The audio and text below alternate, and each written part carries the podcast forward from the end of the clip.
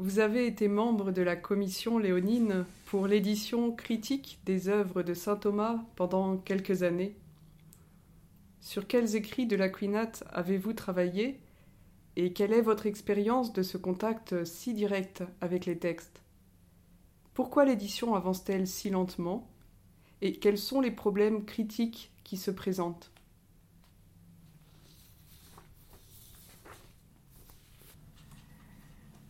J'ai fait partie de la commission léonine pendant huit ans, de 73 à 81. Aussitôt après avoir terminé ma thèse de doctorat sur Hugues de Saint-Cher,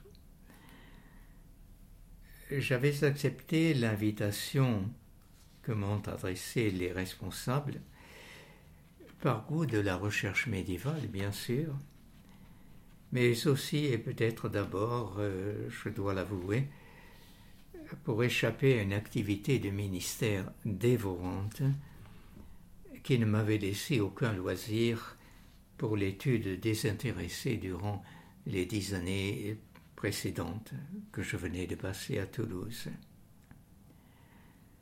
Je sentais très nettement que je n'avais pas le droit de me soustraire à la tâche intellectuelle que je me croyais appelé à accomplir, et donc il fallait que j'en prenne les moyens.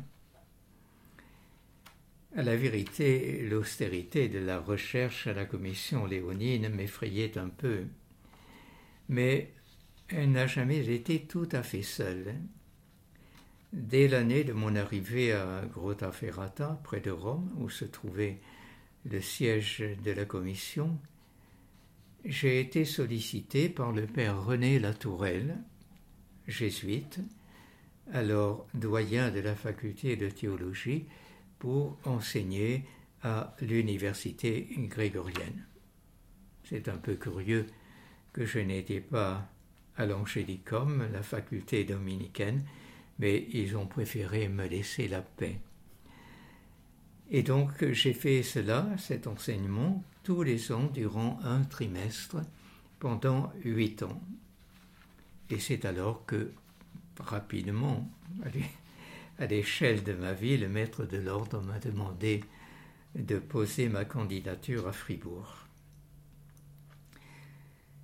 En fait, malgré les appréhensions, les années passées à la Léonine ont été des plus agréables je dois mentionner en premier lieu le profit considérable que j'ai retiré de la fréquentation des grands savants qui se trouvaient alors dans la communauté mixte de Grottaferrata à cette époque.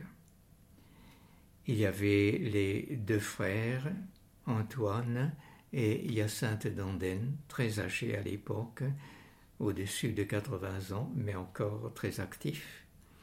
Il y avait René-Antoine Gauthier, Louis-Jacques Bataillon, Bertrand Georges Guyot euh, pour les dominicains. Et du côté franciscain, il y avait notamment Ignace Bredy, l'éditeur euh, des sentences de Pierre Lombard, Jacques Guy Bougerolles, spécialiste des sermons de Saint Bonaventure et Jérôme Poulenc pour les franciscains donc.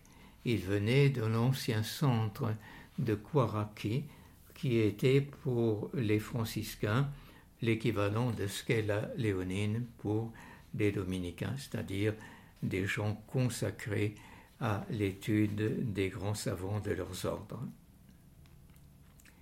Avec certains, je me suis même euh, lié d'amitié, mais tous m'ont accueilli avec beaucoup de chaleur. À leur contact, j'ai plus appris en trois mois que je n'avais appris dans les deux années précédentes où j'avais dû travailler quasiment seul, euh, sans aucune aide pour ma thèse. Eh bien, euh, comme tous les débutants, j'ai dû commencer par perfectionner un peu mes maigres connaissances de paléographie et j'ai dû apprendre les rudiments de la collation des textes. J'ai fait cela d'abord pendant plusieurs mois au service du père Hyacinthe d'Ondaine, qui achevait alors l'édition des opuscula, ces tout petits écrits euh, de saint Thomas qu'on a regroupés en quatre volumes dans l'édition léonine.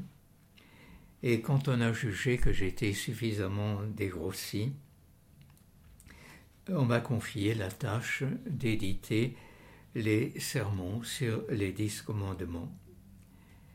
Et c'est alors que j'ai pu me familiariser avec la méthode euh, célèbre de l'édition léonine qu'on appelle Eliminatio Codicum, élimination des manuscrits. Pourquoi élimination? Parce que euh, quand on doit maîtriser quelques 80 manuscrits, c'est la moyenne euh, de la diffusion des œuvres de Thomas, mais il y en a, euh, par exemple, les prédications sur le credo qui ont atteint 150 manuscrits. Et si l'on songe, je crois l'avoir dit peut-être, qu'il y a à peine un dixième des manuscrits de saint Thomas qui nous sont parvenus, on voit que pratiquement toute l'Europe était recouverte par les écrits de saint Thomas. Alors il faut voir avant tout quels sont les témoins qu'on peut garder et celles et ceux qu'on peut éliminer? Euh, oui, le détail n'aurait pas beaucoup d'intérêt, mais disons que durant cette époque, j'ai fait aussi l'édition de la question de la prophétie de Saint Albert en vue d'un colloque à Paris qui s'était tenu pour le septième centenaire de sa mort en 1979. Et durant les deux dernières années de mon séjour, j'ai même commencé les travaux préparatoires à l'édition du livre 1 du commentaire des sentences. Malheureusement, c'est un travail que j'ai dû abandonner au moment de mon départ euh, pour Fribourg, et il a été repris bien des années plus tard par le père Adriano Oliva, l'actuel directeur de la commission léonine, qui en fait a déjà publié pour sa propre thèse le prologue au premier livre des sentences. Je ne sais pas où en sont les travaux actuels. Euh, si vous avez l'occasion de l'interviewer, vous pourrez lui demander où en est ce travail. Mais c'est un livre énorme, n'est-ce pas, des, sentences. Alors quand on demande pourquoi les travaux de la Léonine progressent si lentement, il faut se rendre compte qu'il y a au moins trois raisons à cela. D'abord, hélas, le petit nombre des ouvriers. Beaucoup sont effrayés par l'austérité de ce travail. Les jeunes religieux, en particulier dominicains, sont plus attirés par la vie apostolique que par l'érudition. On ne saurait leur en vouloir. Ensuite, je viens de vous le dire, l'ampleur de la tâche a quelque chose de titanesque, ce n'est pas rien de venir à bout de la nécessaire collection mot à mot de 80 manuscrits, même si à partir d'une certaine époque, on peut se contenter euh, d'un échantillon plus réduit au début, au milieu et à la fin. Et il faut parfois déchiffrer des écritures euh, difficiles parce que tout cela est criblé euh, d'abréviations. Et tous les scribes n'écrivaient pas de manière, euh, comment dire, parfaitement intelligible. À commencer par saint Thomas, qui était particulièrement difficile. Et c'est le genre de choses pour lesquelles l'ordinateur apporte peu de secours les choses ont un peu changé depuis, je crois, mais tout de même, il y a une part de travaux qu'on dirait manuels, si on peut dire, euh, qu'il faut assumer.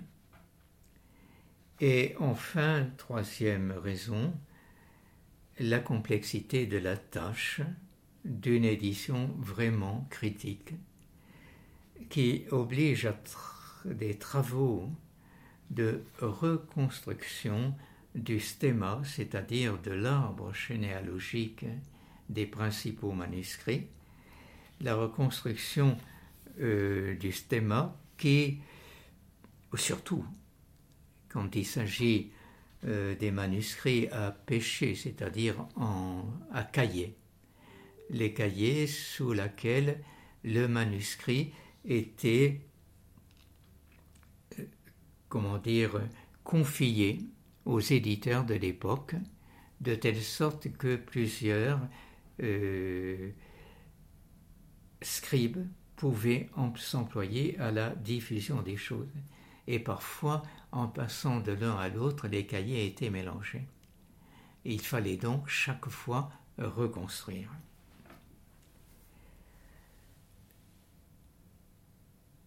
Quand il s'agit d'un autographe de saint Thomas, il y en a quelques-uns. Les choses ne sont pas beaucoup plus simples. Il a fallu près de vingt ans pour s'apercevoir qu'on avait fait fausse route pour l'édition des questions des véritatés. On a dû reprendre le travail à zéro et il a fallu plus de vingt ans encore pour arriver au texte définitif des trois volumes que vous avez sous la main.